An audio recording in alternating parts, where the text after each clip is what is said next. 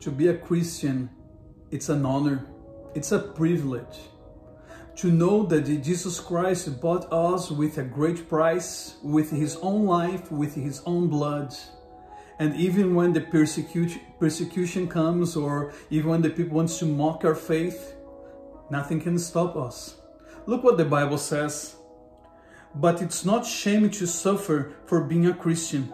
Praise God for the privilege of being called by his name. So praise God because you are called by him.